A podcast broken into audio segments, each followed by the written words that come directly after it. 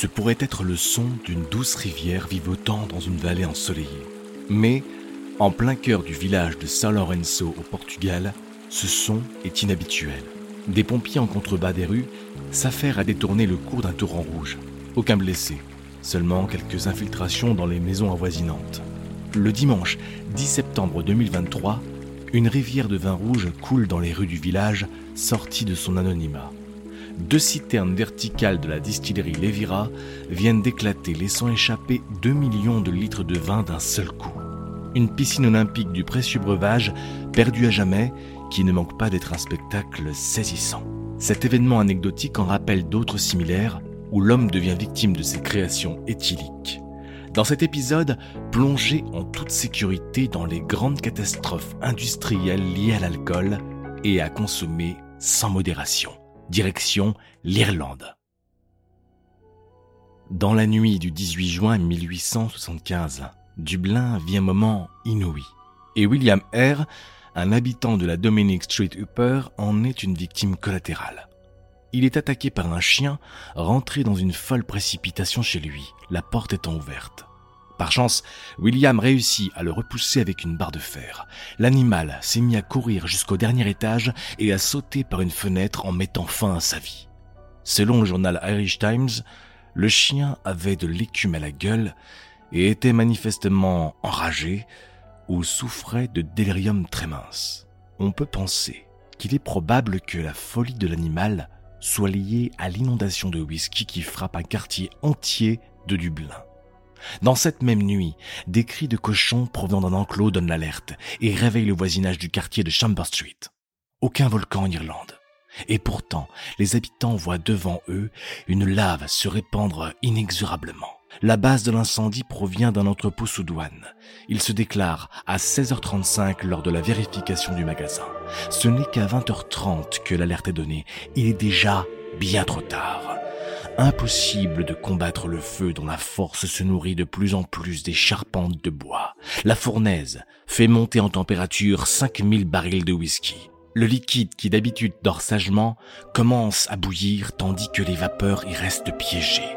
À 21h30, les barils explosent les uns après les autres. Plus d'un million de litres de whisky prennent instantanément feu et jaillissent à travers les portes et les fenêtres, tel un crachat de dragon. Le flux enflammé se répand dans les rues. Il virevolte à travers Cork Street, tourne sur Adder Street, puis enflamme une maison sur Chamber Street. Une rangée de maisonnettes est détruite par la force et par les flammes. Personne ne fut blessé car l'incendie de l'entrepôt a permis une évacuation rapide aux proches habitants. Mais c'est sans compter une époque trouble comme c'est en connaître l'Irlande, qui conditionne les badauds sur la trajectoire du torrent. Grisés par une rivière aussi destructrice que miraculeuse, de nombreuses personnes prennent n'importe quel récipient qui leur passe sous la main et les remplissent pour se gargariser comme jamais. On parle même d'hommes buvant à main nue ou dans leurs bottes. 15 cm de whisky à portée de main au pied des habitations. Ni le feu, ni les débris, ni la noyade fera de victime. Ce sera une intoxication alcoolique pour 24 personnes, dont 13 y laisseront la vie. Les causes exactes de l'incendie du dépôt ne seront jamais déterminées. Et Dublin a finalement oublié cette histoire.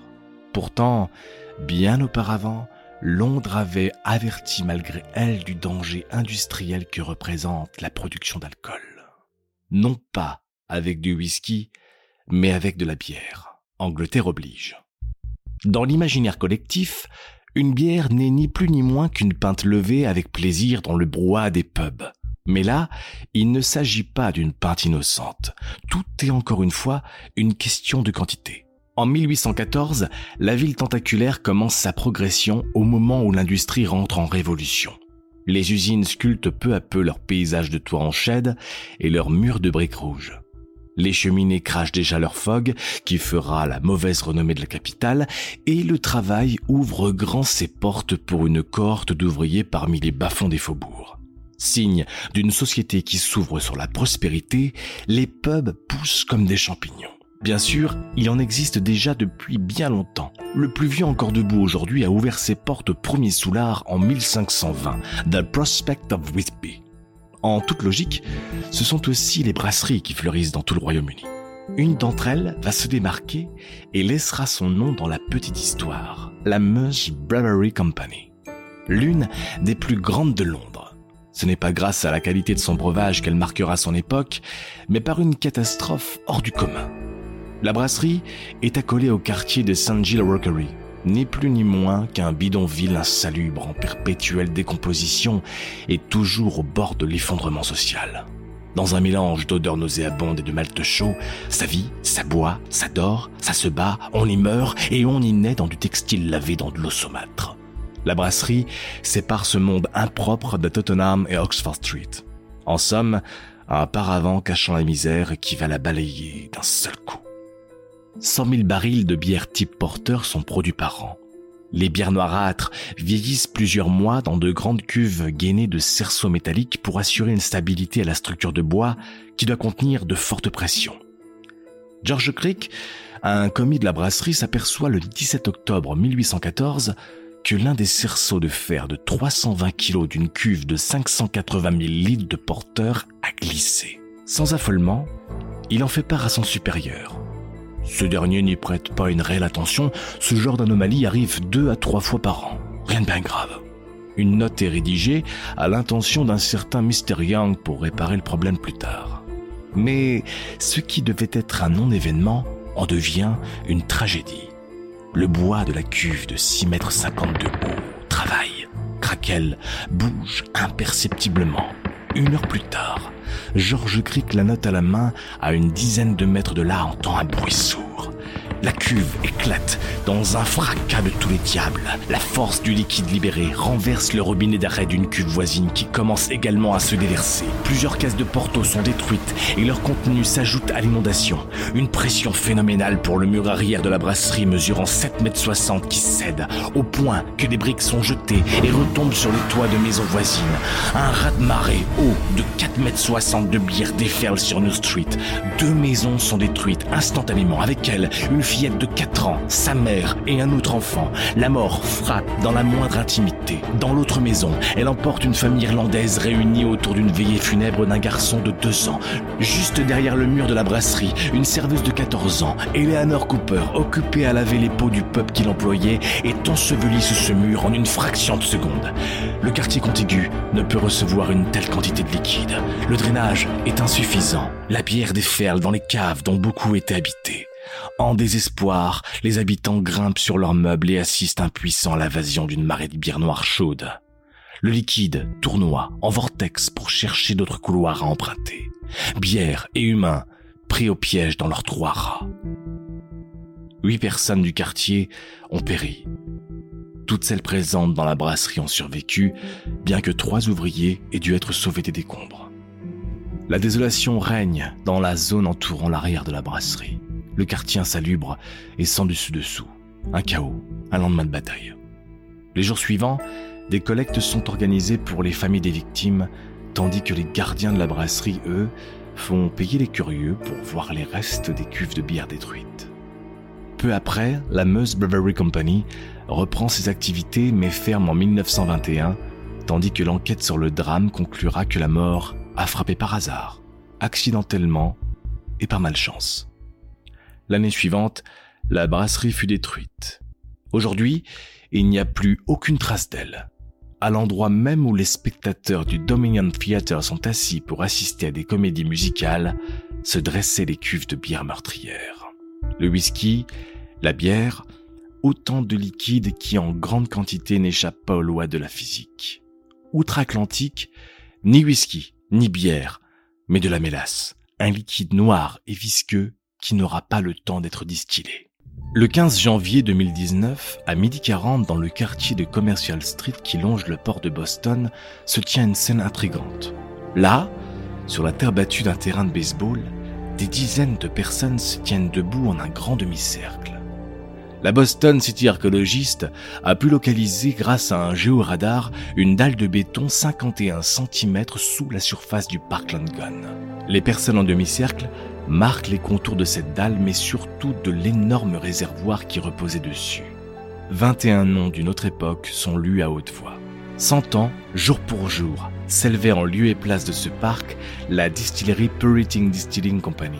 La matinée du mercredi 15 janvier 1919 est anormalement chaude dans l'hiver rude du Massachusetts. On passe de température glaciale à 40 degrés Fahrenheit, soit 4 degrés Celsius. Ce sera un des facteurs d'une catastrophe impensable. Un détail dans la vie portuaire qui vient un matin comme les autres. Le trafic ferroviaire aérien circule sans encombre. Dans leurs ateliers, des charpentiers préparent des poutres et des planches pour la construction de maisons. Plus loin, des forgerons martèlent des fers à cheval, juste à côté d'une écurie où une douzaine de chevaux se régalent d'avoine et de foin.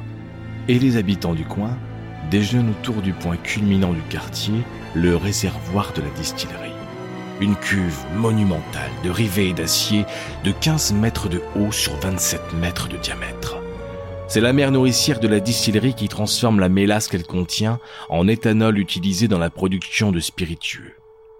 Ce 15 janvier, le réservoir est rempli de 8 700 000 litres de mélasse, un liquide noir et visqueux issu de la transformation du sucre. Depuis sa construction quelques années auparavant, la cuve a été remplie huit fois de la sorte, tantôt vide, tantôt remplie. Une charge cyclique qui soumet les parois de métal à rude épreuve. À midi 40, un grondement semblable à un tremblement de terre se fait entendre, suivi d'un bruit de mitraillette. Le bruit rivets qui éclate dans l'air. Le réservoir s'éventre. Le sol tremble dans un crissement de métal démoniaque et une vague de mélasse de 4 mètres 50 de haut envahit le port à la vitesse impensable de 56 km heure. La pression exercée sur l'air crée un souffle à l'odeur sucrée qui déporte les personnes quand d'autres sont frappées par les débris soulevés. La vague sirupeuse frappe et brise les poutres métalliques de la gare ferroviaire en face de la citerne. Un train est soulevé, un camion est projeté dans le port de Boston. Des édifices sont arrachés de leurs fondations et éventrés comme on déchire du papier. Pris au piège, des passants sont soulevés, trimballés, tels des pantins. Un flot visqueux de mélasse leur passe dessus, les englobe, les recrache et les font rouler comme de vulgaires cailloux. Leurs gorges sont obstruées, étouffant leurs cris de peur bestiale. Des chevaux vivent le même tourment. Ça et là, un mouvement témoigne d'un humain ou d'un cheval qui se débat comme sur du papier du mouche. On ne sait distinguer qui des hommes ou des animaux gesticulent comme des oiseaux marins prisonniers d'une marée noire. Des tentatives de survie qui les enfoncent toujours un peu plus profondément dans cette poisse lourde et noire le froid augmente la densité du liquide à l'instar d'une plaque géante de caramel qui se cristallise sur du marbre. Dans les rues avoisinantes, la mélasse finit sa course sur une hauteur de 90 cm. Sur le port, elle se jette en cascade noire dans la rivière. Ce nappage géant laisse environ 150 personnes blessées et 21 autres tuées, ainsi que des chevaux.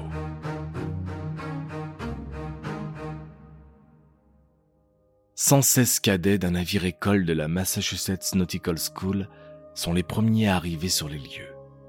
116 sauveteurs qui pénètrent dans la mélasse jusqu'aux genoux pour en extraire les survivants. La police de Boston, la Croix-Rouge, l'armée et la marine arrivent bientôt. Certaines infirmières de la Croix-Rouge plongent à grandes enjambées, d'autres s'occupent des blessés en les gardant au chaud et en nourrissant les travailleurs épuisés. Beaucoup ont œuvré toute la nuit il faudra quatre jours pour mettre fin aux recherches dans le liquide figé. Certains corps sont si glacés de mélasse que leur identification est difficile. D'autres corps seront retrouvés quatre mois plus tard au large de Boston, emportés dans le port. Quant au nettoyage, il fut laborieux. Un bateau-pompe, de l'eau salée et plusieurs centaines de personnes en viendront à bout jusqu'à l'été à en laisser un port au sol bruni. Le lendemain de la catastrophe, le 18e amendement fut ratifié, celui-là même à l'origine de la prohibition. La distillerie aurait voulu devancer cette perte d'argent à venir en remplissant le réservoir à pleine capacité de mélasse chaude deux jours avant la ratification. Aucun ingénieur n'est lié à la construction du réservoir en 1915. C'est le trésorier Arthur Pagel qui avait fait monter à la va-vite les plaques d'acier beaucoup trop fines et d'une faible qualité pour son usage. Dès le premier remplissage, le liquide sointait par de multiples fissures.